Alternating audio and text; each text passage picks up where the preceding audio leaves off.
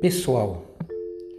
Filipenses capítulo 2, versículo 4 diz assim: Cada um cuide não somente dos seus interesses, mas também dos interesses dos outros. Considere alguém que precisa fazer uma viagem de Rio a São Paulo.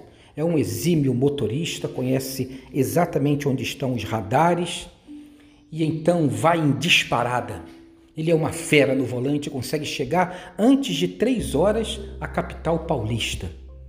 Bate no seu peito e diz: Olha, se você precisar fazer essa viagem, conte comigo, porque eu vou chegar lá antes do que você imagina.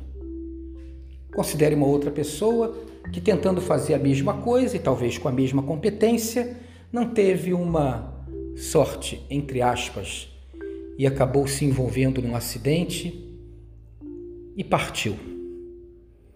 Talvez a família dessa pessoa, enlutada, procure avisar todos para quando pegar num volante ter todo o cuidado do mundo, porque a circunstância pessoal foi desfavorável. Veja nessa época de pandemia. Alguém, por exemplo, que já passou por todos esses meses sem ter sido contaminado, sem ter ninguém contaminado de sua família, talvez esteja batendo no peito dizendo: Ah, eu não uso máscara, inclusive eu não vou nem me vacinar. Para quê? Eu nem contraí a doença até agora. E se sinta muito seguro. Talvez uma outra pessoa que tenha tido a infelicidade de sepultar uma mãe, um pai, um filho esteja nos alertando a manter o distanciamento, usar as máscaras, ter todo cuidado e a se vacinar. Pensa um aniversário de um filho e um pai orgulhoso olha para ele e fala: Meu filho, eu espero que você seja ou um general, ou um médico, ou um brilhante advogado.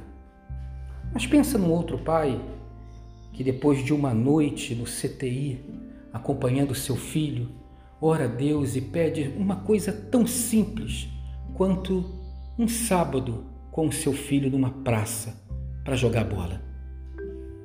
É incrível a nossa capacidade de nos enchermos de uma pretensa vaidade por conta de circunstâncias favoráveis e como a gente se abate quando a dureza e a crueza da vida bate à nossa porta.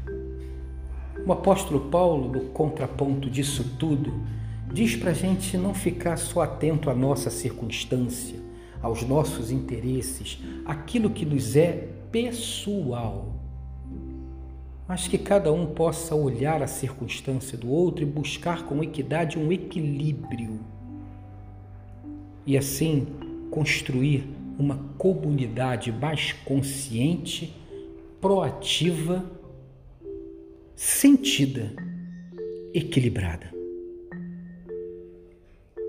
Então, para você, um dia abençoado e abençoador, onde você busque esse equilíbrio e não fique apenas focando no pessoal.